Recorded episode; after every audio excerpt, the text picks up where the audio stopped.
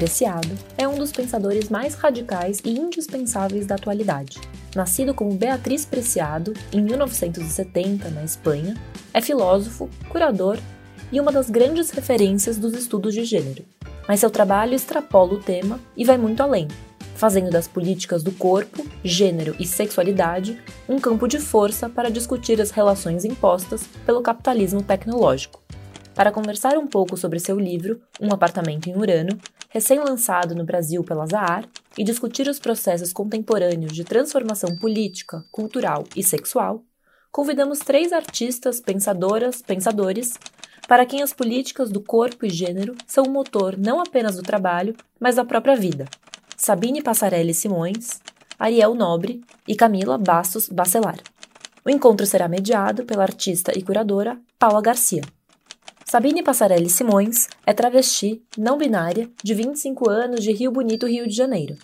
Graduada como terapeuta ocupacional na Universidade Federal do Rio de Janeiro, desenvolve abordagens em saúde mental através de processos de performance e arte-educação. Camila Bastos Bacelar é artista, cientista social, professora e pesquisadora. Doutora em artes cênicas, com ênfase nos estudos da performance pela Unirio, faz o mestrado sob orientação de Paul B. Preciado no Museu de Arte Contemporânea de Barcelona. Ariel Nobre é ativista na prevenção do suicídio sistemático da população trans por meio da arte, idealizador do projeto Preciso Dizer Que Te Amo, criado em 2015 realizou em 2018 o curta-metragem homônimo, vencedor do prêmio de melhor filme no Goiânia Mostra Curtas de 2019 e indicado ao Grande Prêmio do Cinema Brasileiro. Paula Garcia é artista e pesquisadora, curadora independente e curadora de projetos do MAI, Marina Abramovic Institute, é mestre em artes visuais pela FASM São Paulo e bacharel em artes plásticas pela FAAP, enfocando em suas pesquisas e experiências artísticas, performance e curadoria em performance. Essa é a Rádio Companhia, o podcast da Companhia das Letras. Bom papo!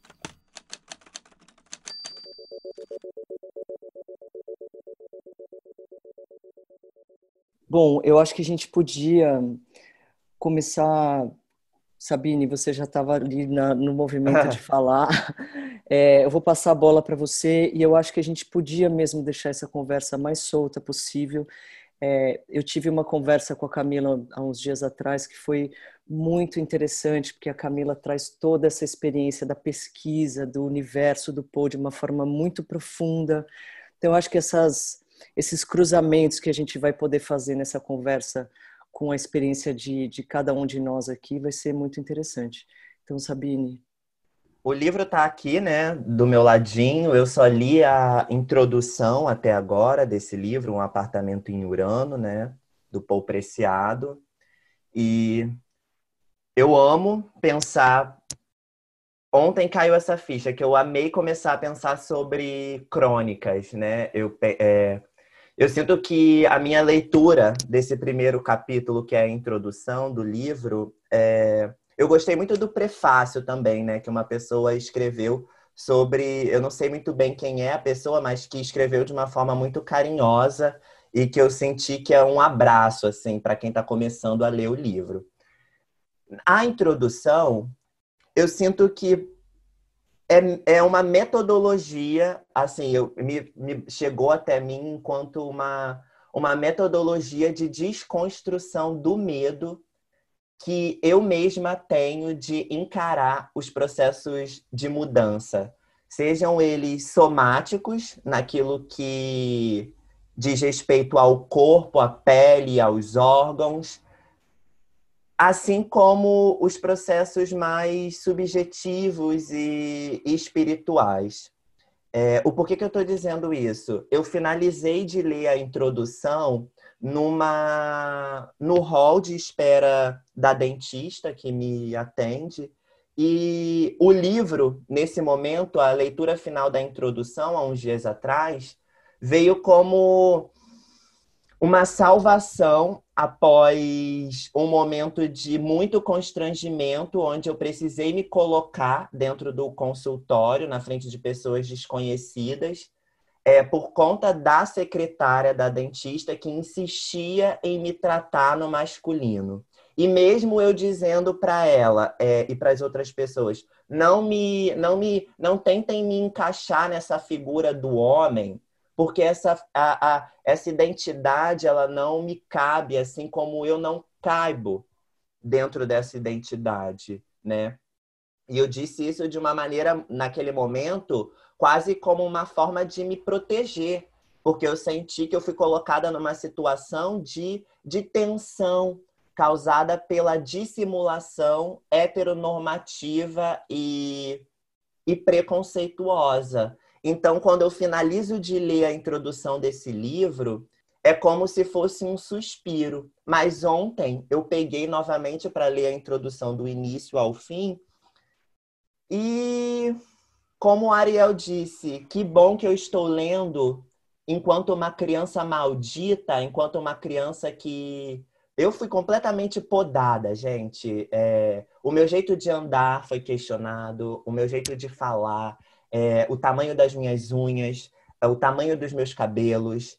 Então, quando o Paul diz sobre crianças malditas, né, eu percebo que eu sou uma adulta que fui sim uma criança maldita. E como o Ariel disse, que bom que em vida eu hoje com 25 anos posso ler, né, as crônicas da travessia do Paul Preciado, que me inspiram a dar continuidade ao meu processo de transição. E o porquê que eu estou dizendo isso? Porque eu estou muito desestimulada, eu estou triste, eu estou é, desacreditada, eu estou me sentindo subestimada, compreende?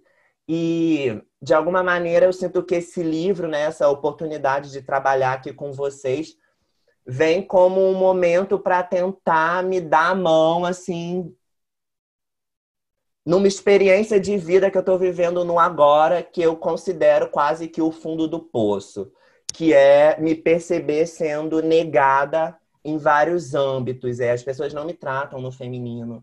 As pessoas me colocam num lugar de eu estar pautando ideologia de gênero, o que é uma questão muito difícil de discursivamente argumentar contra. E eu não estou dizendo que a gente não tenha referências. Eu sinto que um apartamento em Urano, Crônicas da Travessia, assim como o texto Transfeminismos do Paul Preciado, que foi publicado pela N-1, são recursos que, mesmo muito sensíveis, né? É, eu sinto que, desde a introdução, o que me vem é um relato muito vivo da experiência de vida de uma pessoa que, para além de, uma, de um teórico, de, de um pensador, né, é, é, um, é um ser humano. E a gente não pode negar a, o direito à vida. E uma das coisas que eu disse recentemente para minha mãe foi que eu sinto que as pessoas já estão me matando em vida é, porque não, não, não aceitam a me tratar da maneira como eu solicito ser tratada, é, não me respeitam, me colocam num lugar sempre da pessoa que está criando conflito à toa, ou da anticristo. Então, essa minha primeira fala eu encerro dizendo que essas crônicas da travessia do Paul Preciado que eu começo a navegar, né, ou a pegar um foguete, um, algum tipo de transporte, um teletransporte que também me leve para Urano, é mesmo que no momento eu esteja cansada de sentir frio, é, eu estou precisando desse teletransporte porque não estou bem, é, não estou bem. Compreendem? Então, esse trabalho é um cuidado, por isso eu agradeço pelo convite. Ai, Sabine! Caramba! Caramba! Nossa, talvez chore. Eu também. talvez chore, talvez chore. Porque, uou, tô muito grato, na real, sabe? De, de ter quebrado tantas barreiras e a, ter aberto esse livro, e ter lido, e abrir o coração. A gente tem tantos motivos, né, para não acreditar no mundo. E estou muito grato, assim, pelo convite, mas por mim também, sabe?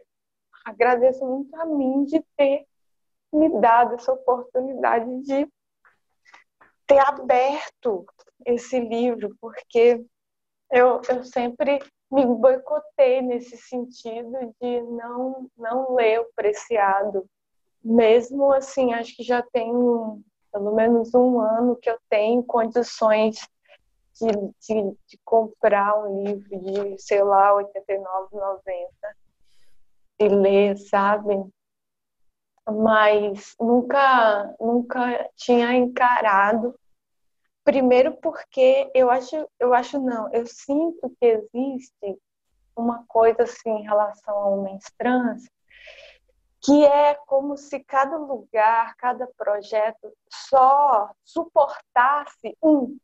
Então, cada pessoa, projeto, família, assim, tipo, é só um coletivo, né? Tipo, um tá bom, sabe? E aí, assim, cada projeto que é super da diversidade, não sei o quê, se tiver um homem trans, já tá muito bom. Então, eu fui me acostumando a ser o único, me acostumando com essa solidão de Urano. E, e aí, sem querer, eu fui construindo uma, uma relação ruim, com, sem saber, com outros homens trans, vendo outros homens trans como concorrentes sem, sem eu querer, sabe? Mesmo quando eu encontro com um, eu, às vezes eu tenho vontade de chorar só de, sei lá, sabe? Mas, e também, isso é uma coisa. E a outra coisa também, eu sinto que ele é trans, mas todo o aparato em volta dele é cis. Tipo, essa mini bio eu acho cis. Eu, toda a orelha do livro eu acho cis. Eu não tenho a menor vontade. Tipo assim, o, o trecho aqui, sabe? Eu, não, eu olho esse livro, assim, na, na, na livraria, eu não tenho vontade de comprar. Por quê? Te digo por quê.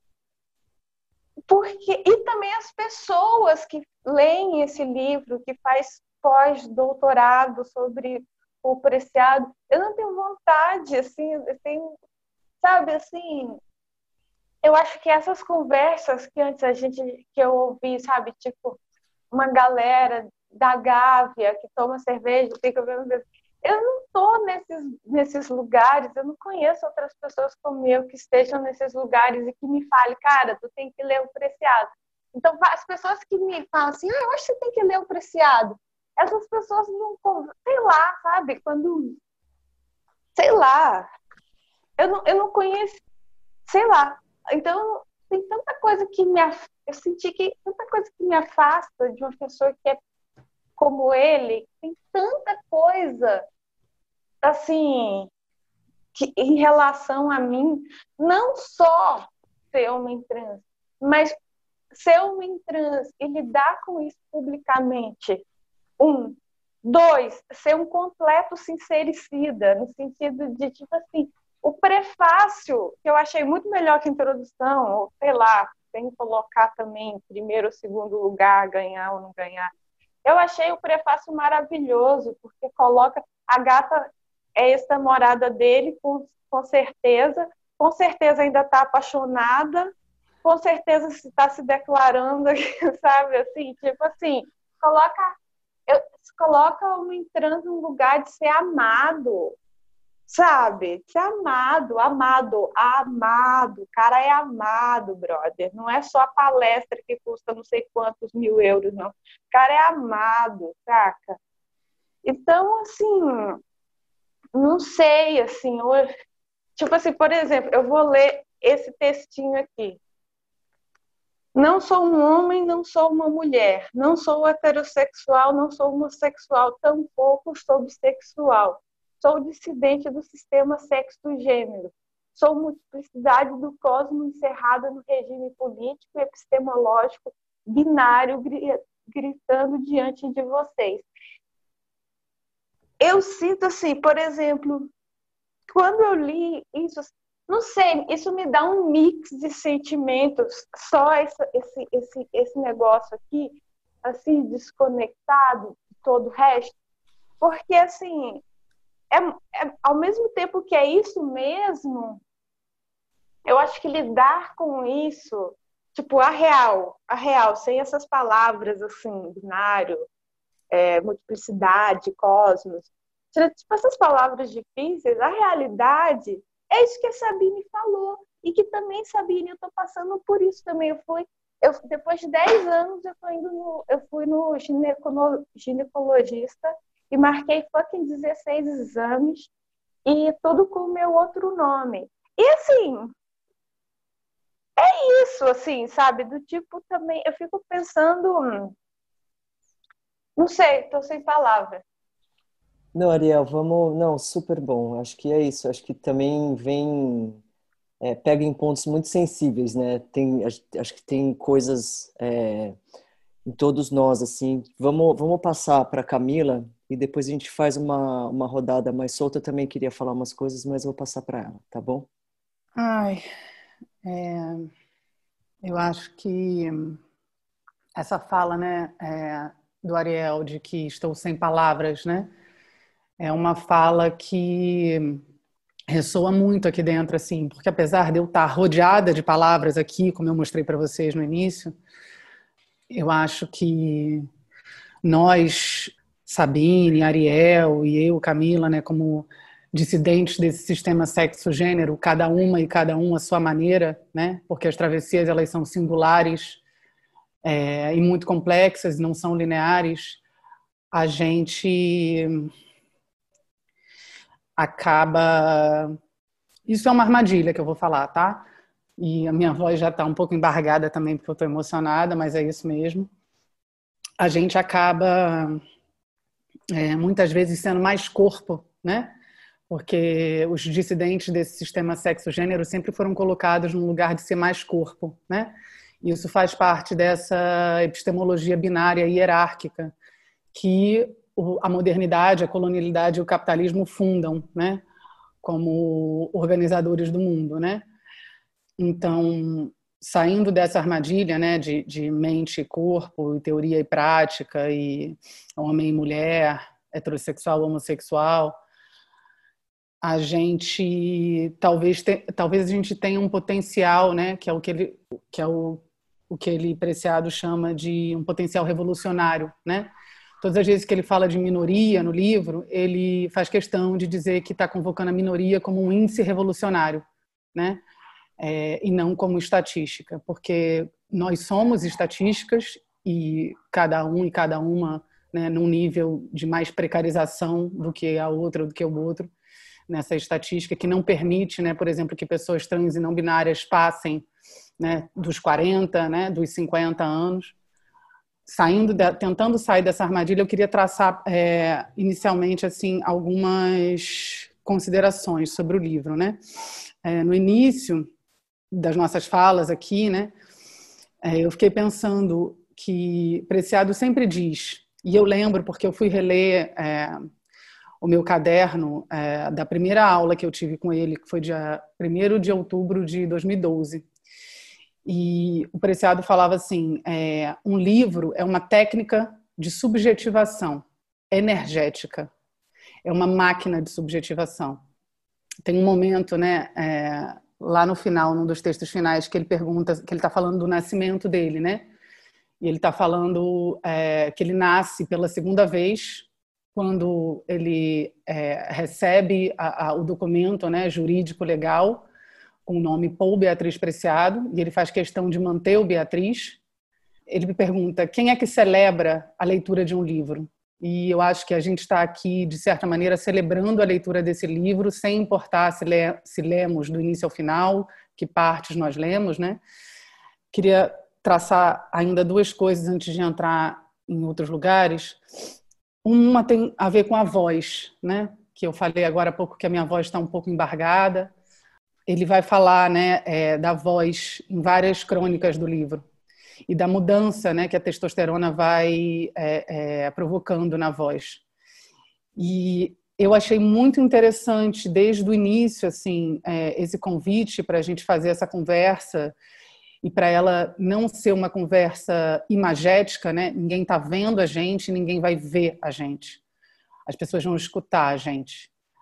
É, em, tem uma crônica que chama Tecnoconsciências, que o Paul vai falar, né? A voz é o mais prostético e fantasmático de todos os órgãos do corpo. Nascemos sem voz e só depois de sermos socializados é que a voz nos é implantada como um software. Uma outra questão que apareceu muito na fala de Sabine, né, que eu acho que apareceu também em Ariel falando não só sobre uma dificuldade que não é sua, né, que não é da pessoa, Ariel, mas uma dificuldade é, de forma, é, não sei nem como dizer assim, mas de entrar em contato com certas teorias, né? E eu não estou dizendo a teoria pela dificuldade de entender, mas estou dizendo por de onde vem, né? A gente sabe que o Paul é uma pessoa que nasceu na Europa, né, na Espanha, em Burgos, é um corpo que dentro dessa epistemologia binária, né, é, da diferença sexual e da raça, é uma pessoa que é considerada branca, né? É, então é um pensador, um filósofo, um ativista transfeminista é, do que a gente chama do norte global. E isso entra em choque também com várias questões nossas, né? aqui é, do que se convencionou chamar de sul global e que ele próprio critica, né? Ele e, e, vários pensadores decoloniais e descoloniais que o sul não existe, né? Tem uma crônica que se chama o sul não existe.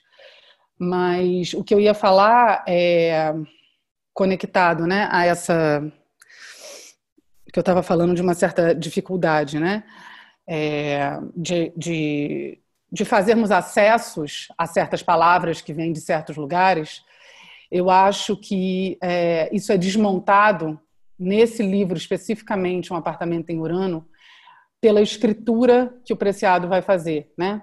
É, eu gosto quando ele fala que a escritura é uma forma de ação direta, é uma prática performativa de produção de vida.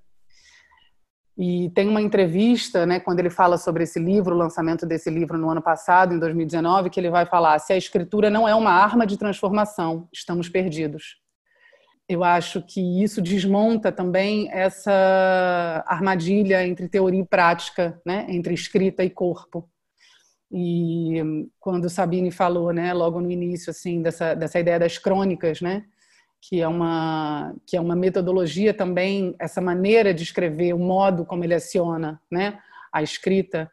Nesse livro né e as coisas que ele vai nos relatando e nos contando é, o que a Sabine falou que me tocou muito foi que pode ser vista como uma metodologia não é que pode ser vista para Sabine foi sentida assim né sentida pensada e refletida criticamente como uma metodologia para não termos medo das mudanças.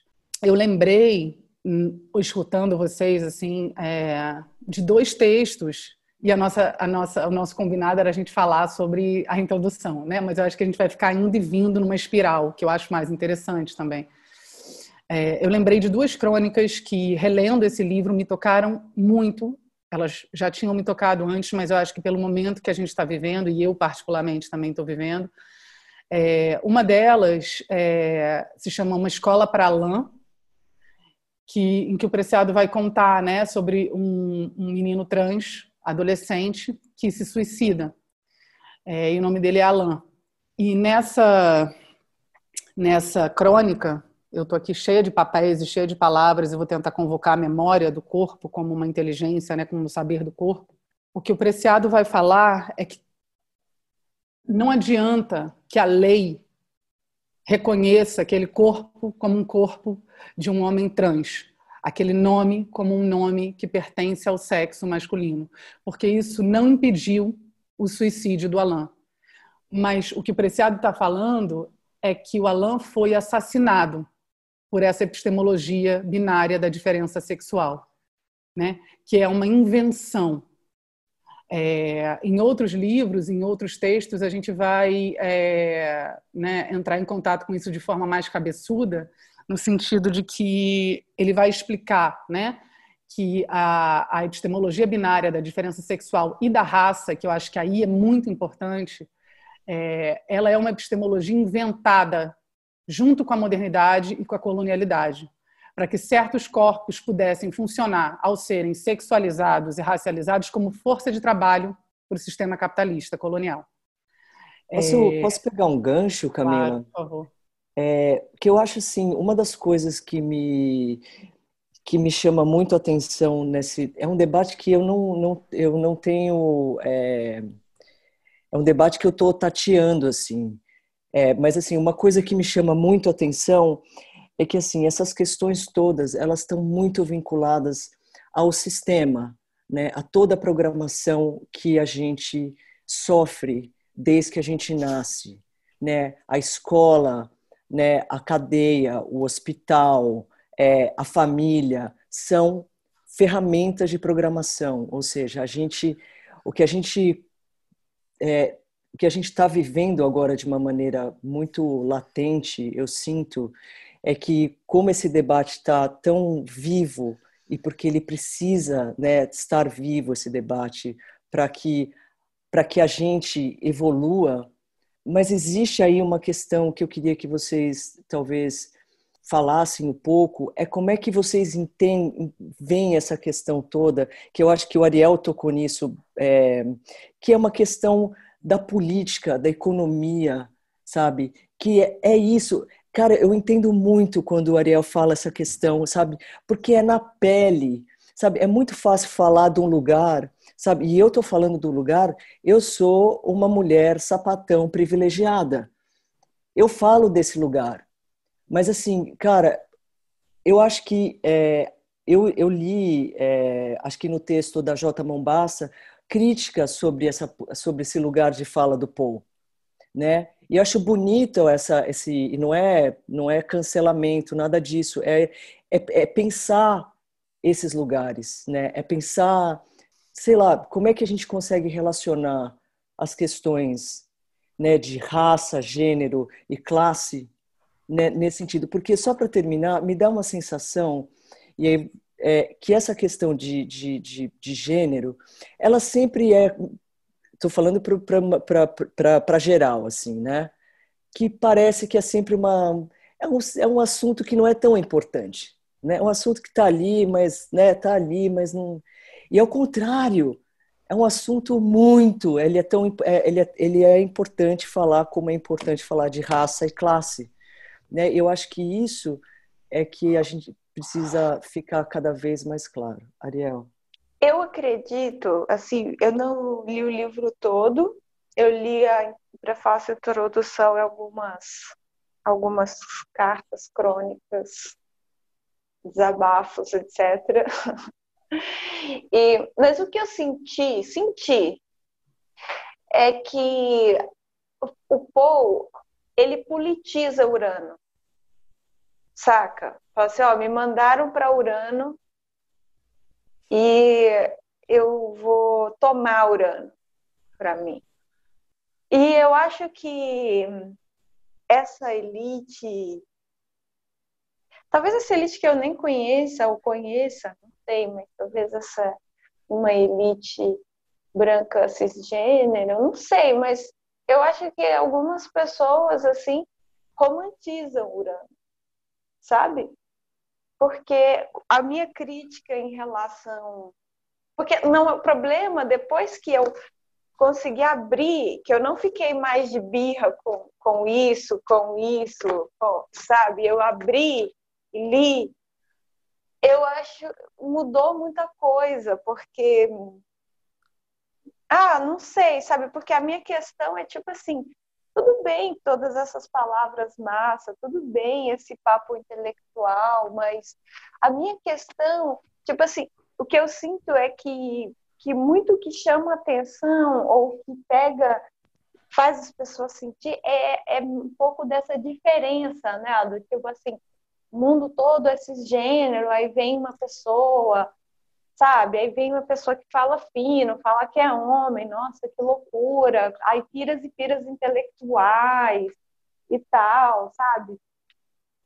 E a realidade é muito mais dura e também acho que a diferença tem que deixar de ser questão.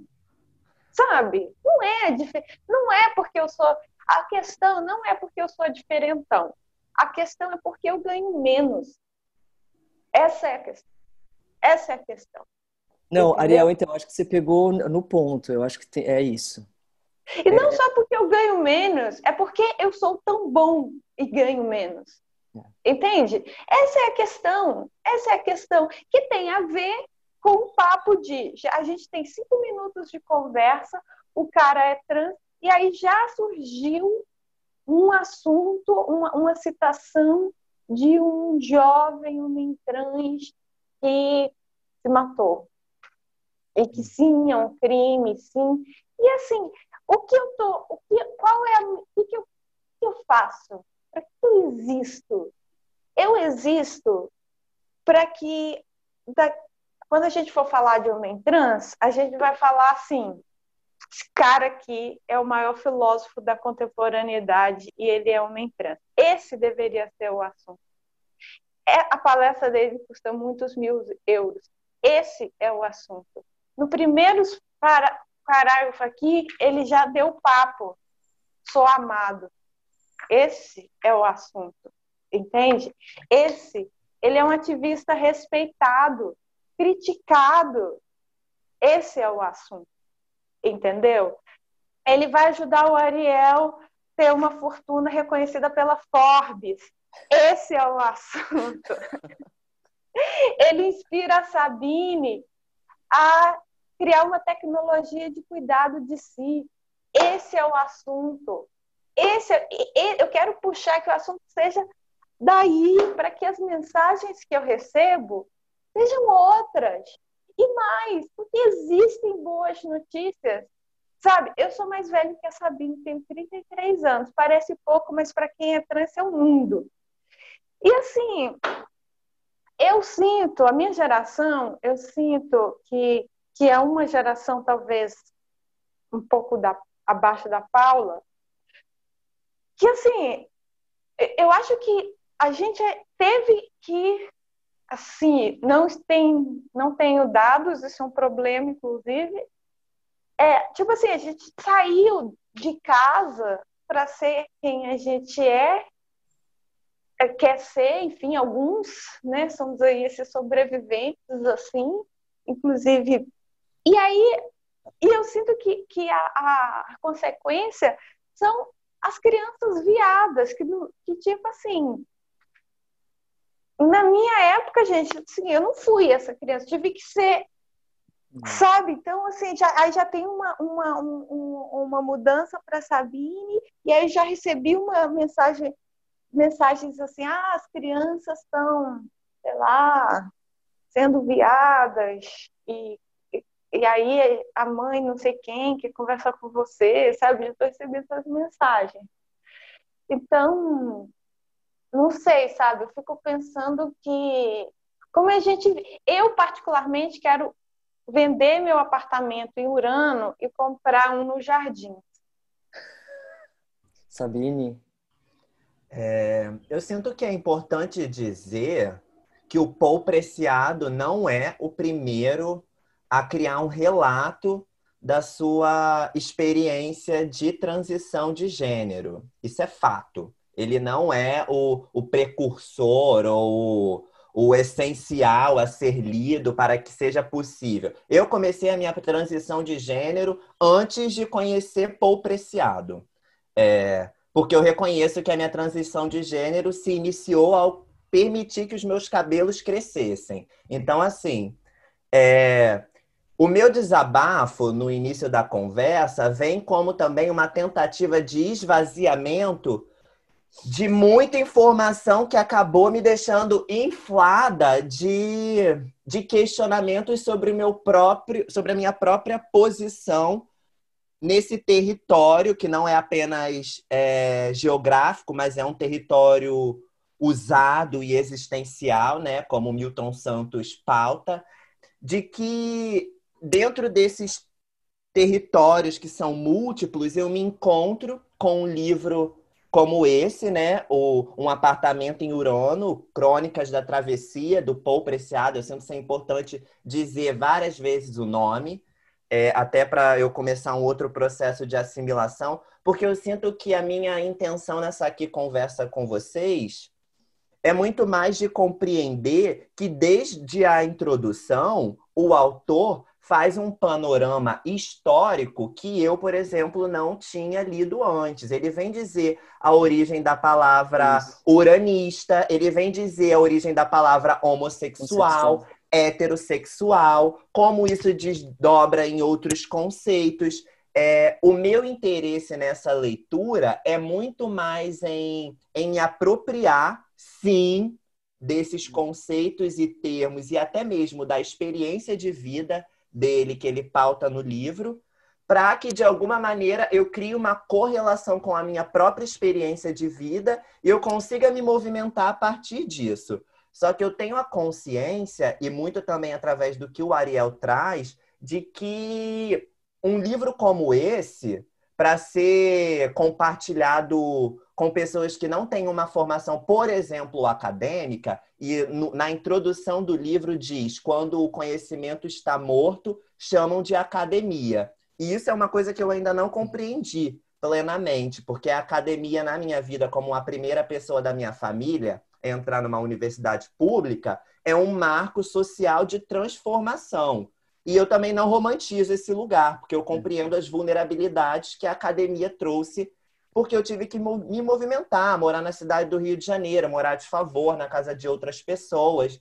Mas mesmo assim eu me reconheço enquanto uma pessoa intelectual, porque eu consigo começar desde a introdução fazer um pensamento de análise e crítico. Eu marquei aqui várias palavras que eu não conhecia, axioma, é, pensar o tremor para além dessa questão fisiológica, mas como também uma questão é, é, é, é trazer para o corpo, eu sinto que a intro, desde a introdução, né, e provavelmente isso vai se desenrolar, já traz muito para o corpo dessas páginas uma vivacidade que é de uma pessoa, que é do Paul, mas que pode sim ser articulada com a vivacidade, com a vivência de outras pessoas. Por isso eu me emociono, porque eu sinto que desde a introdução eu estou muito emocionada. Mas eu reconheço que para eu pegar esse livro e compartilhar, por exemplo, com a minha prima travesti e falar assim, leia esse livro,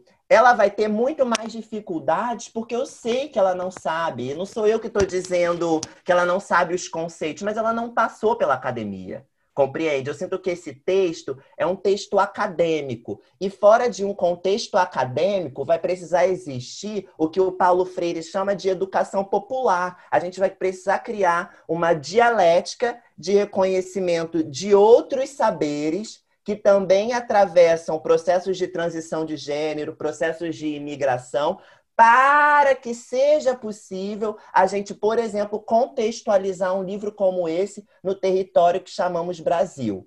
Posso, posso é, é, fazer só um parênteses, que eu acho que o que você está falando é tão importante, Sabine, porque não sei o que vocês acham, que é, isso é o abismo que existe entre, entre a vida né? E esse, e esse mundo do, do, do, estudo, que é o que você fala, Sabine, você tem tantas coisas interessantes que é a própria pesquisa, né? Que traz, sabe, de onde veio isso, de onde surgiu isso, nanana. mas entre isso e a própria vida e o campo da experiência tem um, tem um abismo, né? Então fica, é. são, são duas coisas muito desconexas. O que eu fico preocupada Paula e todo mundo, é que uma pessoa que não passe por um processo de transição de gênero, um homem cis hétero, por exemplo, pegue esse livro e compreenda isso como um ato fantasioso. Tá. Mas, porque eu não compreendo isso daqui como fantasia ou como ficção. Ele está falando de Urano, mas eu nunca conheci uma pessoa que realmente foi a Urano. Então, assim, por isso eu digo da crônica como uma metodologia de comunicação, mas eu reconheço que desde a introdução já existem limites que vão precisar existir uma mediação para que esse livro se torne didático, porque eu não sinto que esse livro seja didático, por mais que ele faça, assim, tô, tô me adiantando, tô, tô fazendo talvez uma análise exagerada, eu não terminei de ler o livro, desde a introdução, eu sinto que para para o grande público, né, fora de uma bolha intelectual, vai precisar, por exemplo, que a gente faça conversas como essa, onde a gente se coloque e que outros pontos de vista Isso. consigam criar um outro uma outra recepção para com esse livro, porque assim como o Ariel, eu também estranho, Mauro, é você me dizer, ah, estávamos sentados no baixo gávea, fumando. Para mim, isso é, sabe o quê? Bobeira. É, porque eu estou te dizendo que eu estou sentindo que estão me matando em vida. Não, não me respeitam. E eu compreendo quando o Ariel traz, a partir da fala da Camila, um incômodo de mais uma vez o homem trans está sendo não sendo colocado como o amado, como o Paul é colocado como amado no prefácio do livro, mas mais uma vez uma pessoa suicidada. E eu fico pensando, gente, hoje eu já pensei sobre isso. Será que eu também tenho esse potencial suicida dentro de mim?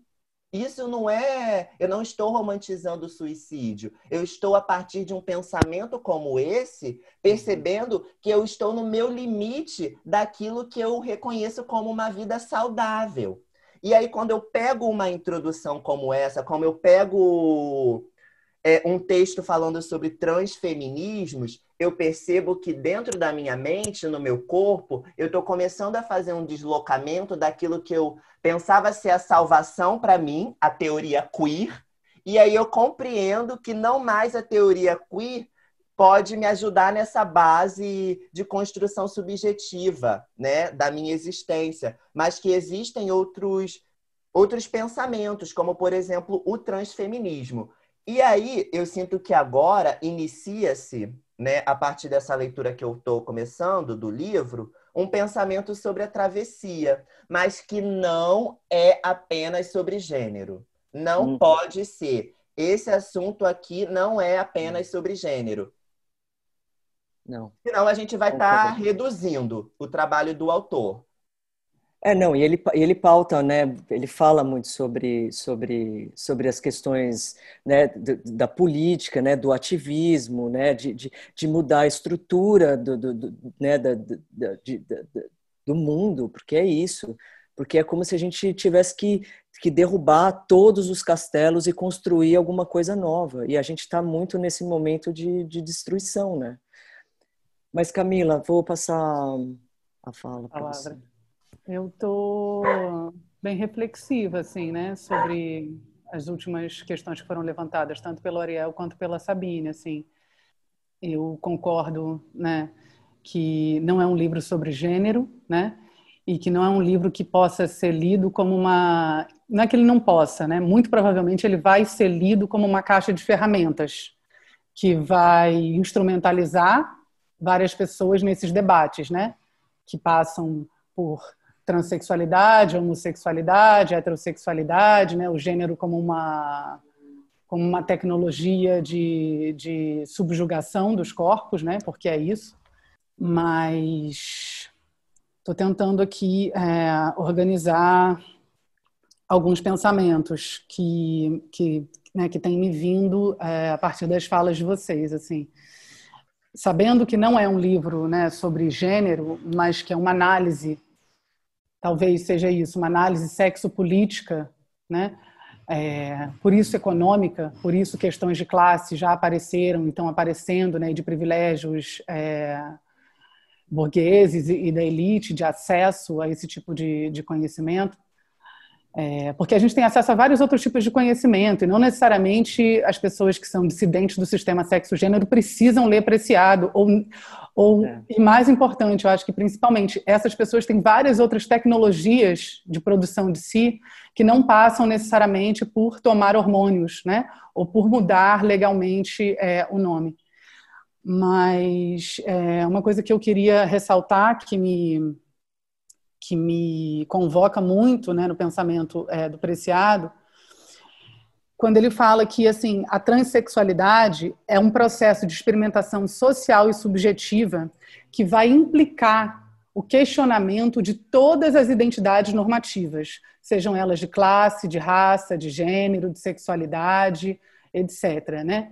Então, é, uma coisa que ele traz, né, que eu acho que ele não traz dessa maneira, mas eu gosto muito. É, ele traz de outra maneira, né? De várias maneiras, mas eu gosto muito é, quando Miro Spinelli, que é um artista, né, um ativista, um homem trans que acho que várias das pessoas aqui conhecem, quando Miro fala que transição é sempre, né? Por isso que eu acho que é, esse subtítulo, né, que é Crônicas sobre a Travessia, o que o Preciado está marcando ali tem a ver com isso, né? Que transição é sempre e que ele não está interessado e aí eu também não estou interessada e eu acredito que né, vários e várias de vocês também não, inclusive as pessoas que talvez vão nos ouvir, né? Que a gente não está interessado em ficar produzindo identidade, identidade cristalizada e normativa, né? Ele, o Preciado, e eu acho que nós aqui, pelo que eu tenho conseguido escutar e perceber, né? Estamos muito mais interessadas, interessados, interessados em produzir liberdade, né? E o que seria isso? A gente não sabe. A gente tem tentado é, experimentar, né?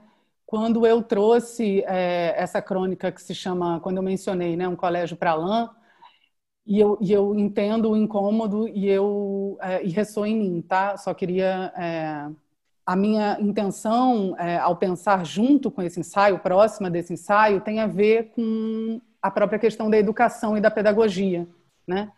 Porque o que está sendo colocado ali é que a escola é a maior tecnologia de produção de gênero de violência. É. A escola é o maior instrumento de violência é, é, e o primeiro, né, com o qual a gente tem contato, assim.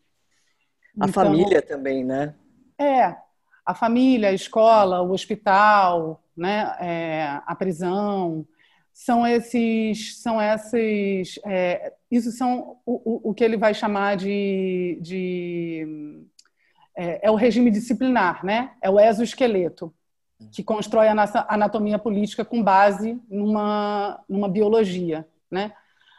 E hum, o que eu acho interessante desse tipo de pensamento é justamente assim que se a gente for ficar preso né, nessa, nessa necessidade que o mercado neoliberal já atendeu a essa necessidade. Se a gente ficar preso numa necessidade só de reconhecimento das diferenças e não for questionar por que é que as diferenças são encaradas como diferenças, a gente não vai conseguir sair desse, desse beco sem saída, sabe? É, e eu acho, é, acho que foi Ariel que falou assim, é, agora há pouco, né? É, que a gente precisa, não sei se você falou assim, tá? Mas estou tentando é, trazer como que me, como que me chegou. Não é não marcar as nossas diferenças, porque elas existem, né? E elas são materiais, inclusive da ordem financeira, né? É, de, de, diversas ordens, mas justamente, né? Eu acho que pensando junto com a Audre Lorde também, o problema está na gente ignorar essas diferenças e não conseguir percebê-las, por que, elas foram criadas, né? Então, é, quando desde a introdução é marcado também né, o, o, que, o que vai ser chamado é, como a criação né, no linguajar entre o normal e o patológico de heterossexualidade e homossexualidade, o que está é, latente ali para mim é que assim a raça e a sexualidade, o sexo, como os objetos né, sobre os quais o poder é, é, se, se desprega, né, é, eles são tecnologias políticas. Eles não existem enquanto essência, né? Só que a gente precisa convocar a raça, a cis e a transexualidade. Né? A gente precisa marcar esses lugares, porque esses lugares, e é isso que está sendo colocado, eles é, permitem, e permitir não no sentido positivo, eles permitem diferentes acessos ao mundo. Né? E esses acessos ao mundo são a nossa vida, né? Ele fala lá. É... Não, eu queria. Isso que você está falando, Camila, é muito. Porque, assim, essa, isso tudo é construção de narrativa. E a força que, as, que a gente tem de criar as outras narrativas é isso que vai meu, desenhar o, o, o, meu, o, o futuro e o agora também. Né? Então, eu acho que é isso que a gente está tá muito é, é, vivendo. Eu queria também aproveitar, e aí eu posso começar essa última rodada é, com a Camila, aí depois a gente vai para o Ariel e termina com a Sabine, que eu queria só é, colocar uma coisa. Quando a gente pensa historicamente é, nas lutas das minorias, que a gente vê as questões do, das mulheres, né? As mulheres ainda hoje né, sofrem no mercado de trabalho, ou seja, as mulheres ainda ganham muito menos que os homens no mercado de trabalho. Então, assim, tem. Eu, eu queria é, talvez escutar é, de vocês é, uma reflexão breve, que a gente está indo já para a última rodada, é se vocês enxergam que há uma evolução.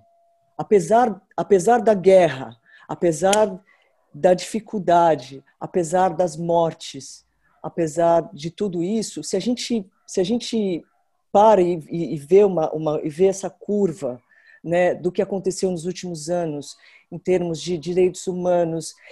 Cara, eu tenho 45 anos, quando eu tinha 20 não se falava nisso de jeito nenhum. Nenhum né? Quando eu tinha 14 anos eu entendi que eu era sapatão na escola, foi um sofrimento. Eu virei uma um, um, eu virei um bicho, eu me recolhi porque eu não sabia como lidar com isso. A gente está falando o quê? De 75, de 89. Então, assim, essa curva de, de transformação que a gente vem vindo no, na, nos debates e tal, eu queria saber se existe dentro de vocês, sei lá, o que, que vocês acham disso? Se, é, se vocês conseguem enxergar essa, essa, essa evolução, apesar de tudo? Eu queria me colocar aberta para escutar primeiro, se vocês quisessem, eu também posso falar, assim, não sei se alguém tivesse se sentindo instigado a pegar a palavra agora. Só porque a Paula falou numa certa ordem e eu não sei se a gente, entre nós, quer manter isso ou não, assim, não sei. Ai, já que já que não foi, vou. Estou muito feliz de ouvir você, Sabine, de verdade. Muito feliz, assim, com, sei lá, sabe, sua insistência em viver. Obrigado por isso. E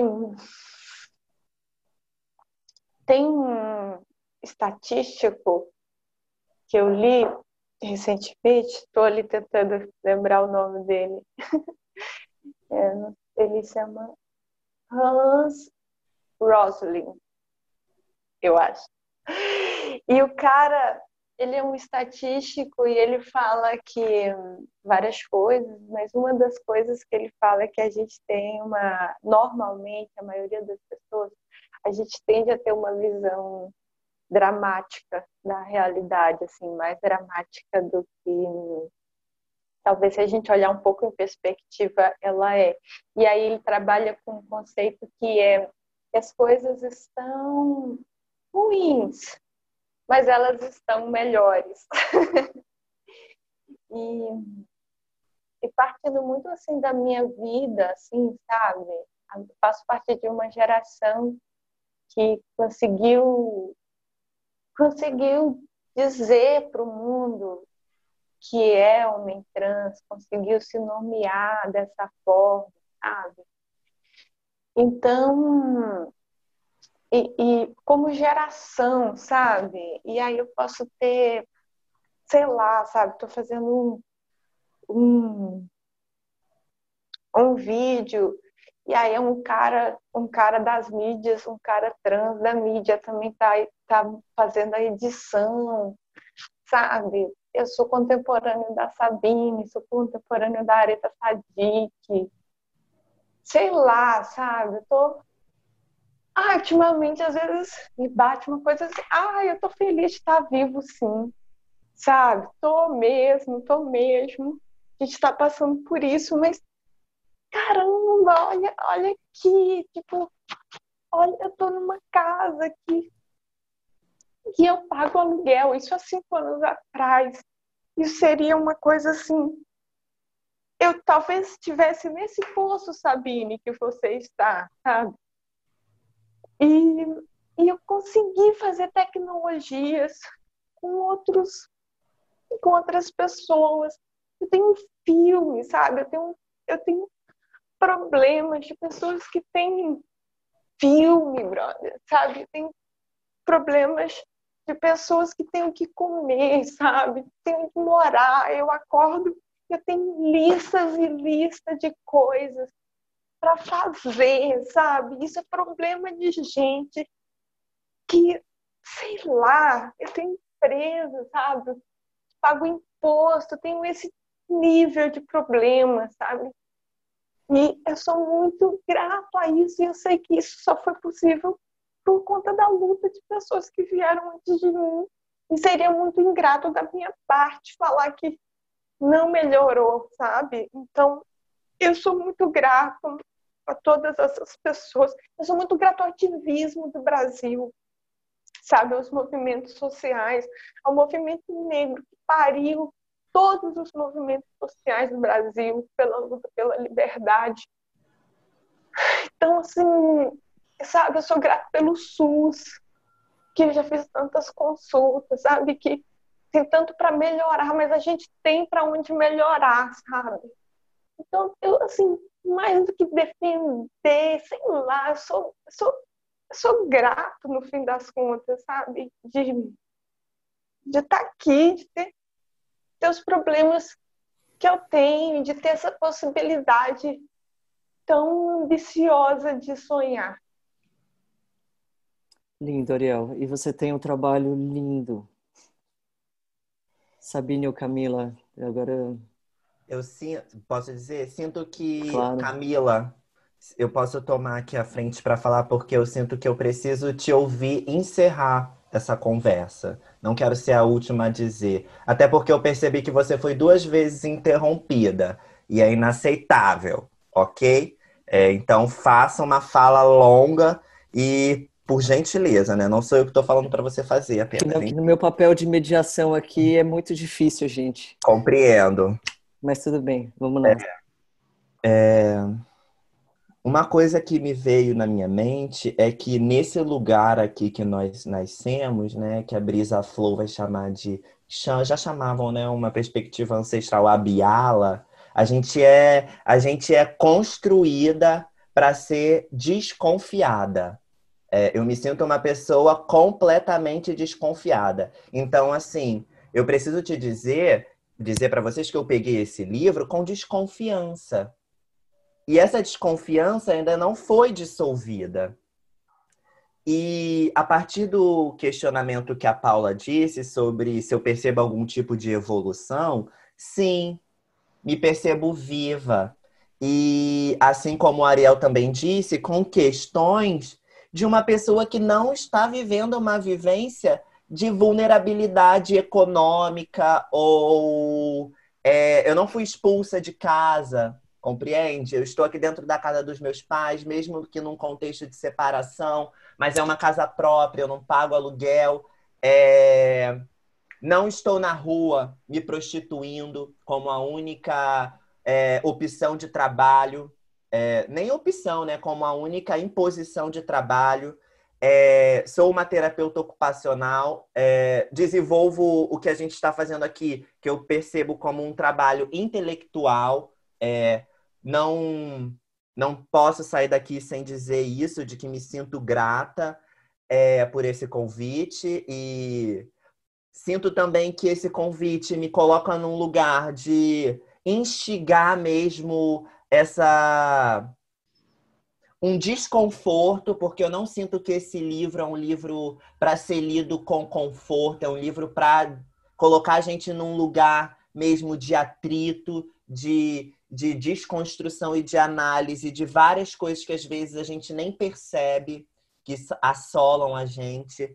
É, recentemente, no domingo, a minha mãe virou para mim e falou que era para eu tirar o short de couro muito curto que eu estava usando para ir num churrasco com ela. E pela primeira e ela e ela e ela foi muito, ela não me ela não me tratou no feminino e nem nada, ela só disse: tira esse short, é, esse short é para você ir numa balada. E num primeiro momento, eu falei: não me trata dessa maneira, não gosto disso. É, o meu corpo, eu faço o que eu quiser. E ela veio com o argumento: ah, vai ter um monte de homens lá nesse aniversário, churrasco. E eu troquei a bermuda. E eu cheguei no aniversário, eu me acabei de dançar. E eu dancei muito e me diverti me senti viva. E depois, refletindo sobre essa, essa, esse chamamento da minha mãe para que eu não usasse aquela bermuda, eu percebi que sutilmente ela estava me percebendo num lugar de vulnerabilidade que eu preciso reconhecer que é um lugar que eu estou adentrando agora, porque eu não, eu tenho um pau entre as pernas. É, o meu reconhecimento social, por mais que eu tenha vivido vulnerabilidades de gênero, é completamente como um homem. Eu já me reconheci enquanto um homem. Então, quando a minha mãe diz para mim, tira essa bermuda, porque vão ter vários homens que vão olhar e seja lá, não sei, que coisa horrorosa. É... Eu reconheço na fala dela mesmo ela não me chamando pelo nome que eu estou intencionando ser chamada, uma preocupação. Só que eu não encaro isso como uma coisa positiva, porque eu reconheço que o que ela está fazendo é ressoando algo que é uma vulnerabilidade que atravessa o corpo dela, mas que quando ela me percebe caminhando por um campo entre aspas de uma feminilidade mais subversiva, que não uma feminilidade tão conservadora, onde eu não me exponho, onde eu não tenho direito de usar as roupas que eu quero, é... me coloca num lugar de questionar qual é o caminho que eu estou seguindo nesse sentido da evolução. Porque eu não quero, dentro do meu processo de transição de gênero, é, ser mais uma pessoa que vai cristalizar processos normativos e de padrões.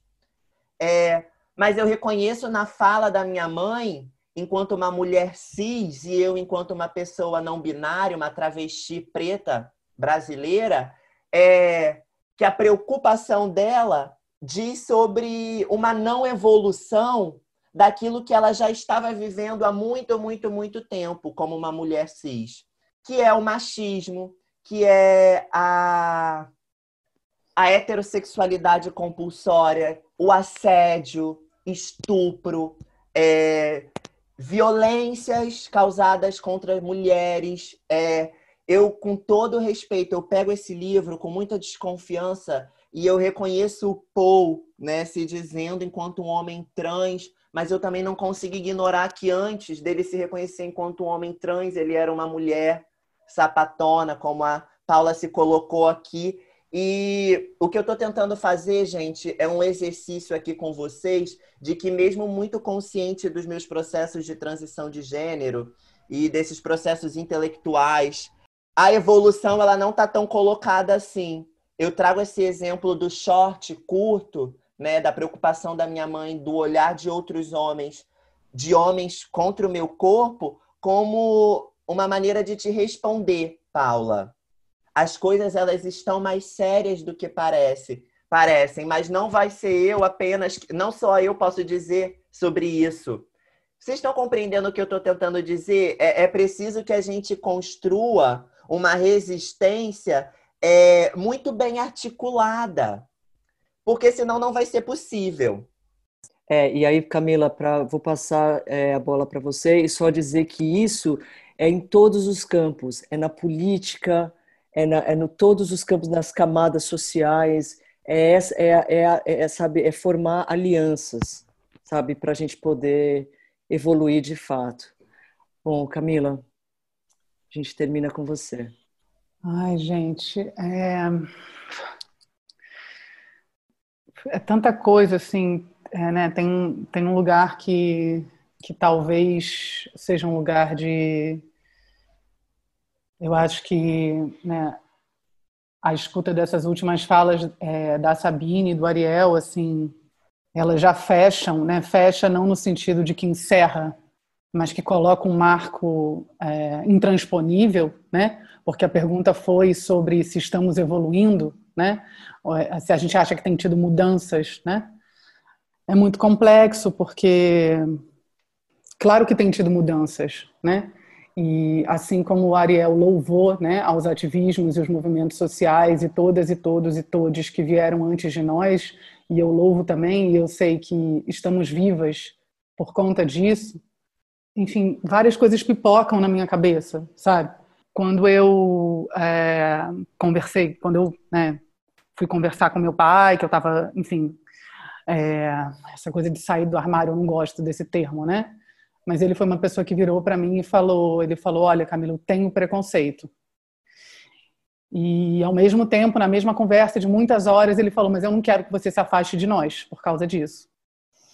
É, acho que eu estou trazendo isso porque eu queria eu queria agradecer a Sabine. A gente se conhece, não se encontra há muito tempo, né? E a gente trocou ao longo da vida de formas muito fragmentadas e acho que Ariel caiu. Eu não conhecia Ariel de troca, de conversa, né? Mas não queria deixar de falar assim que para mim foi um convite muito especial por saber que eu ia estar com pessoas que eu conheço e admiro, por mais que eu não tenha trocado tanto, né, ao longo da vida e, a própria Paula, é, que eu espero que esse seja um caminho que a gente possa ir tecendo assim de trocas. Mas, e aí eu queria agradecer a Sabine que falou que eu fui interrompida e que queria fechar, mas assim, que, né, que seria.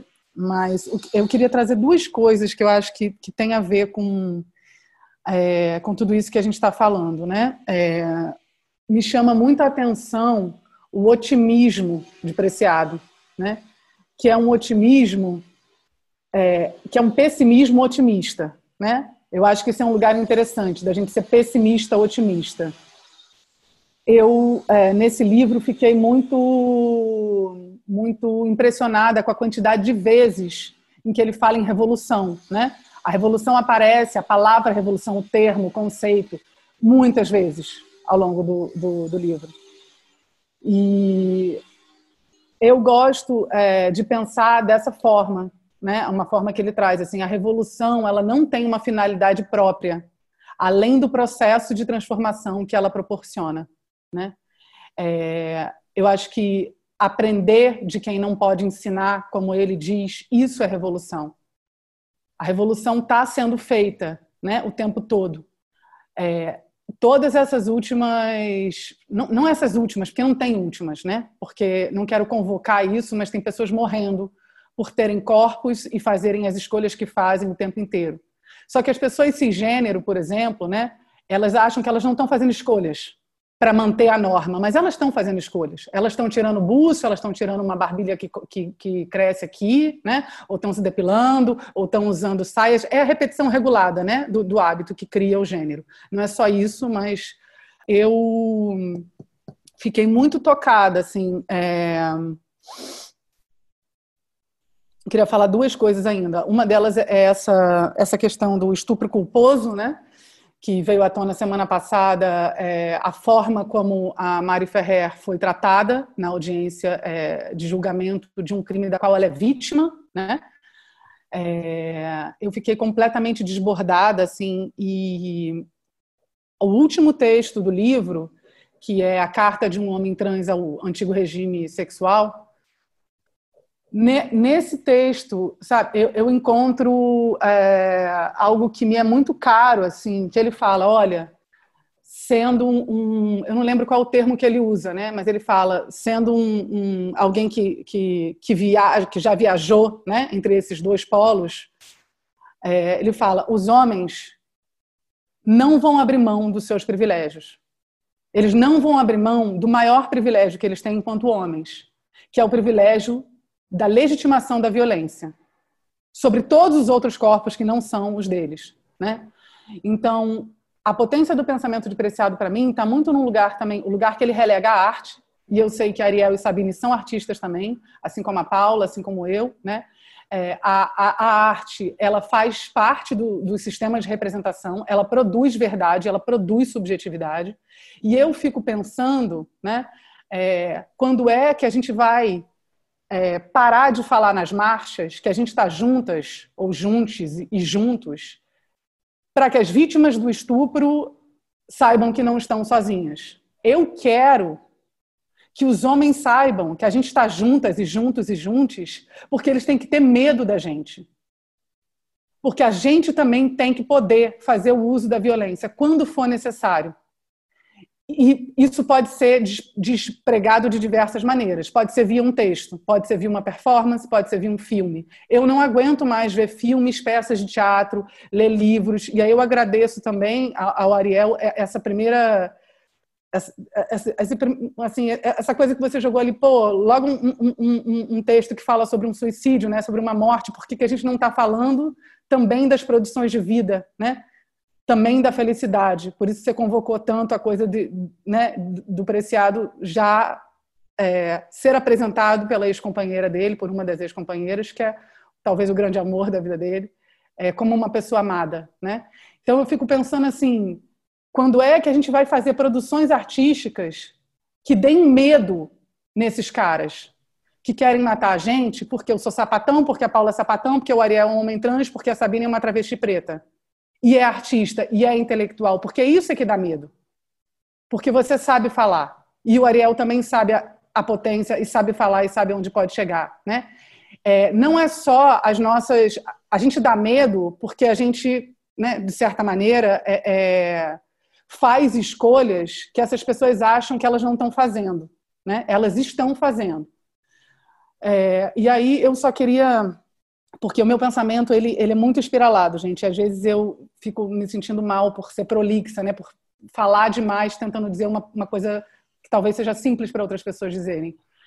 O texto que eu mais gosto desse livro é, se chama A Coragem de Ser Você Mesmo ele é convidado, preciado por uma conferência junto com grandes mulheres bambambãs aí da elite acadêmica, né, intelectual, para falar sobre a coragem de ser você mesmo.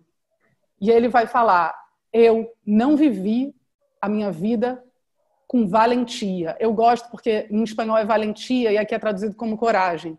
Eu gosto mais de coragem, de pensar que vem do, uma ação que vem do coração. E eu acho que a valentia carrega outros significados, entende? E ele vai falar: vocês acham que eu tenho coragem de ser eu mesmo porque eu tomei testosterona fora de um protocolo médico legal, porque eu falo de dildos, porque eu falo da minha sexualidade. Mas ele vai falar: eu não vivi a minha vida com coragem. Vocês pedem que eu fale da minha coragem depois de eu ter sido excluído e violentado a minha vida inteira, por ter sido uma menina é, sapatão, né? por ter sido um corpo considerado abjeto, né? É, mas ele ele vai falar: eu não vivi isso como valentia nem como coragem, eu vivi isso com júbilo e com entusiasmo, e isso é a minha vida inteira. E aí ele vai falar: fiquem com a coragem para vocês. É a coragem de vocês que permite que vocês sigam repetindo a norma. E ele vai falar: eu não quero a coragem, eu quero a vulnerabilidade. E eu acho que isso nos une aqui de diversas maneiras, né? A potência né, a força que a vulnerabilidade de diversas maneiras. E eu não estou igualando a gente. É, mas a potência e a força que as diversas vulnerabilidades que a gente viveu na vida nos proporcionaram. Né? A gente está à altura de tudo, de todas as merdas, de todas as opressões que a gente passou. E a gente está podendo aqui ter uma conversa com tantas diferenças, reconhecendo, não deixando de reconhecer, mas conseguindo se ouvir e fazer ressoar as críticas, que eu entendi, as críticas que foram direcionadas a mim também, e quero dizer isso só para dizer que quero continuar conversando, não só com vocês, mas com as nossas manadas, que eu acho um termo lindo, né? E que queria dizer para Sabine também que seguimos conversando, com Mateusa em muitas esferas, e você sabe disso. Queria agradecer, gente, é, por tudo mesmo. É, bom, acho que a gente fechou super bem, assim. É, queria agradecer demais, é, Sabine, Ariel, Camila, também agradecer ao Ricardo e, e ao Mauro pelo convite. É, acho que a conversa foi super boa. É boa não é não é a palavra, mas acho que a gente deu um mergulho e desestabilizou. Eu acho que era sobre isso.